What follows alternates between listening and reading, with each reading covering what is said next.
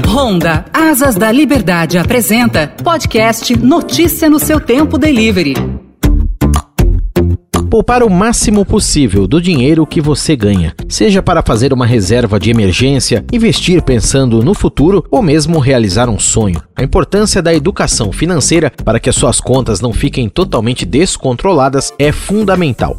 Ter um pouco de disciplina nessa área também, e de preferência, se você conseguir, fazer um investimento, guardar nem que seja um valor baixo por mês. Assim, você se acostuma a ter um dinheiro sempre disponível para quando precisar. As contas digitais são uma ótima opção. Em alguns casos, basta depositar o dinheiro que ele já tem rendimento, não precisa entender nada de investimentos. Sobre tudo isso, hoje aqui no podcast Delivery, eu converso com a Jennifer Correia, especialista em educação financeira do Outbank. Tudo bem, Jennifer? Seja bem-vinda ao nosso podcast. Tudo jóia, Daniel. Um prazer enorme estar aqui com vocês. Eu que agradeço a sua presença aqui. Jennifer, em primeiro lugar, quais são as dicas básicas para colocar ordem de vez na sua vida financeira? Pagar as dívidas antes de pensar em fazer investimentos? Joia.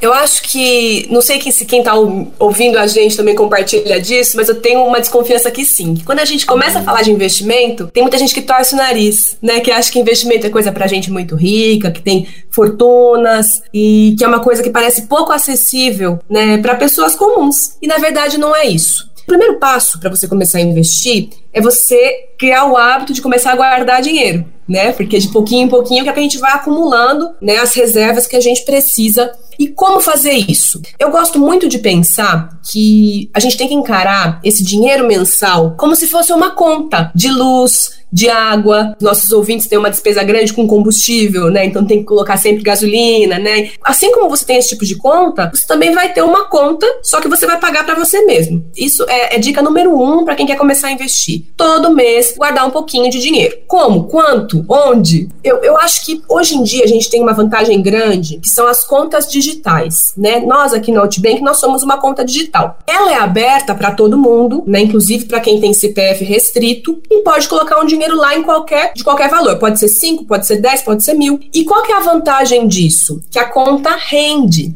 Então, quem está ouvindo a gente, né, se começar a guardar, sei lá, vou chutar um valor aqui, é, 50 reais por, reais por mês e esse valor vai render todos os dias. Então, isso já é um investimento. Para esse primeiro passo, que é formar a sua reserva de emergência, que é justamente esse colchão financeiro, né, como o próprio nome diz, para urgências, né, que tem que estar tá num investimento que a gente chama que é líquido, né, fácil de retirar. E o importante, né, Jennifer, tem muita gente que fala assim, ah, esse mês sobrou 20 reais, 30 reais, não importa. O importante é começar a guardar de alguma maneira quanto você tiver. Ter a disciplina. Exatamente isso. Não tem um valor certo, um valor fechado. Mesmo porque tem muita gente, essa é a realidade do brasileiro, assim, gente que tem salários muito grandes e gastam tudo. Não sobra é, nada. Então, assim, a questão do quanto você, você guarda é, é, o menos importante. O mais importante é você mudar a sua consciência. Eu gosto muito dessa analogia da conta, assim. Você não tem que pagar o aluguel todo mês, o telefone todo mês. Você tem que guardar um dinheirinho todo mês. 5, 10, 50, vai ser de acordo com a sua realidade, mas assim, o importante é o hábito. Muito bem, a reserva é muito importante. Agora, Jennifer, também para quem quer investir num capacete novo, num baú, numa motocicleta nova, quer dar um up na sua companheira de trabalho aí, que dica que você pode dar? Boa. Eu acho que o seguinte, a gente tem que saber o que a gente quer. Parece autoajuda, mas não é, eu juro.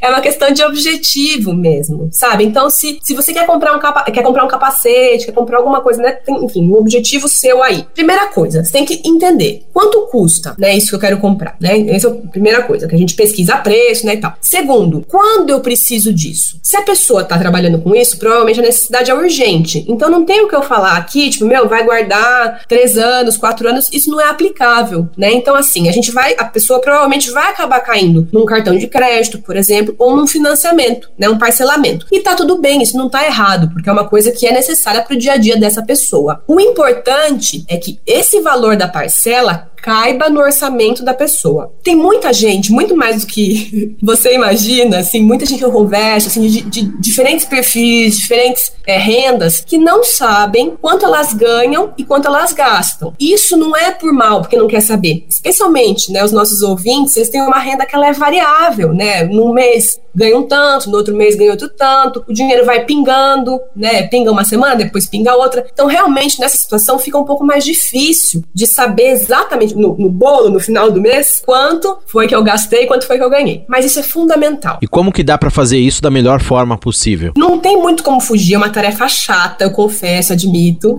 Mas é uma questão de mapear gastos. Né? Então é olhar para trás, olhar no retrovisor. Uma prática que é bastante comum em quem está reorganizando as finanças assim é olhar o extrato bancário dos últimos três meses. Pegar assim, ah, eu gastei tanto com alimentação, quem mora de aluguel tanto com aluguel, tanto com combustível, né? E aí, é, você olhando para os últimos três meses, pode ser um período maior também, até melhor que seja maior. E aí, com base nesse número, você sabe mais ou menos quanto que você ganha, quanto que você gasta. Uma forma que deixa essa tarefa chata um pouco mais fácil tem a ver agora com essa com a conexão das contas com os aplicativos. Então, tudo que você gasta é, no débito, no cartão de débito, isso fica é, registrado no seu aplicativo e fica mais fácil de você saber, né, quanto é que está gastando, fazer esse mapeamento. Então, as contas digitais, mais uma vez, são uma super opção. E aí, sabendo quanto ganha e quanto gasta, a parcela, vou dar um exemplo prático acho que fica mais fácil. Vamos supor que a pessoa tem uma renda mensal de R$ 1.500 e os gastos mensais sejam de R$ 1.200. Sobra 300 reais aí. Então, a parcela, você concorda comigo ela não pode ser maior do que 300 reais. Porque o que, que vai acontecer? É, a pessoa vai entrar no cheque especial, que vai acabar o saldo da conta, vai entrar no cheque especial, vai começar a se endividar, né? E aí entra na bola de neve, aí começa a pagar juro, né? Então, é importante, na hora de escolher esse financiamento, né, de saber, ver quantos meses vai pagar e ir escolhendo essa quantidade de meses para poder adaptar dentro do orçamento. Quer dizer, é muito importante que a pessoa então anote, acompanhe, não deixe para lá, vai gastando sem critério, faça esse acompanhamento, seja da maneira que for, tem um caderninho, anote os seus gastos, é a melhor maneira de vendo isso controlar tudo, não é? Sem dúvida, sem dúvida.